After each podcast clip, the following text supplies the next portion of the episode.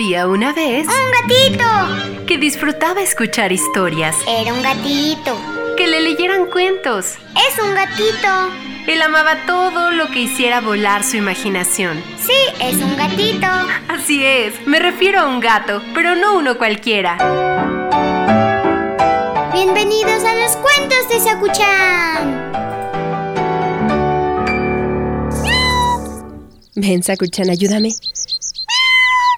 Sí, ya es época de Navidad. ¿Quieres poner luces o esferas? Sí, existen muchas tradiciones e historias alrededor del mundo.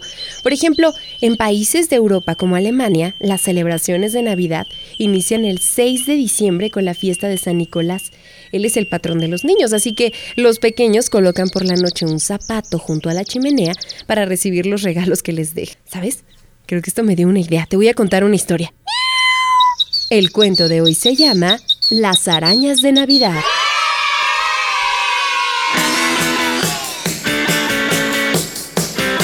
La Navidad había llegado a Alemania y también a un pueblecito escondido entre las nevadas montañas. Como cada año, todos sus habitantes se disponían a celebrar las fiestas en familia. Eran días especiales y las casas tenían que estar relucientes, así que se preocupaban por limpiar sus hogares y alegrarlos con la preciosa decoración navideña.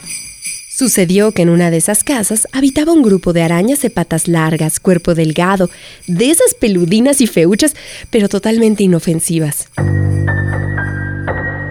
Siempre permanecían escondidas en una esquina del comedor, ocultas tras un mueble de madera.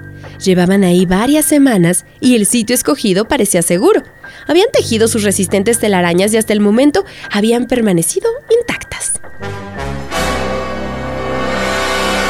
No contaban con que la dueña, dispuesta a que su casa fuera la más limpia de todas, aparecía con la escoba de un momento a otro. Desgraciadamente eso fue lo que sucedió. La mujer corrió las mesas y las sillas, las estanterías y los muebles para barrer hasta la última mota de polvo. Las arañas, por suerte, se dieron cuenta a tiempo de que se acercaba a su esquinita y salieron corriendo antes de ser arrasadas por el cepillo de la escoba. Se ocultaron en una viga del techo y vieron cómo la señora hacía desaparecer las telarañas que tanto trabajo les había costado tejer. Adiós a nuestro trabajo. Adiós, telarañas. No te preocupes, pues espero pronto podamos volver a hacerlas.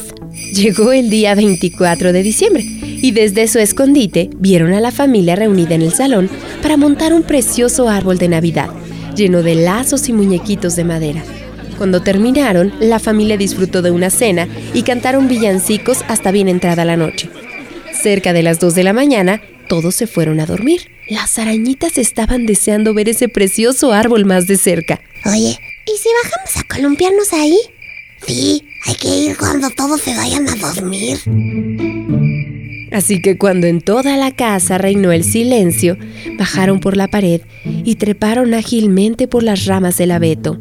Disfrutaron muchísimo recorriendo el arbolito navideño, deslizándose por sus adornos y sintiendo las cosquillas de las piñas en sus tripas. Iban de aquí para allá soltando hilos de seda y al final tanto se movieron que el árbol quedó cubierto por una enorme telaraña.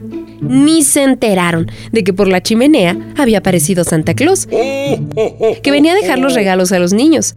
Al acercarse al árbol, vio que estaba lleno de arañitas y que no se veían los adornos porque estaban cubiertos por una grande y tupida tela de araña gris.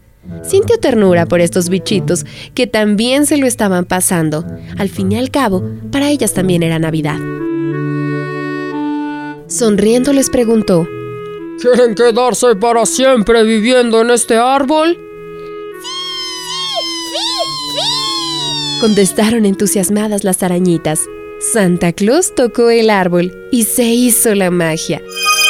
Las arañitas se convirtieron en preciosos adornos dorados y las telarañas en brillantes guirnaldas e hilos de plata que embellecieron y dieron luz al arbolito de Navidad. Desde entonces, muchos alemanes decoran con largas cintas sus árboles y no se olvidan de comprar un adorno con forma de arañita en recuerdo a esta hermosa leyenda. Colorín colorado, este cuento ha terminado. El que se quedó sentado se quedó pegado. Sí, sabía que ibas a querer poner una arañita después de la historia. Mira, son estas. Ven, ayúdame, ándale.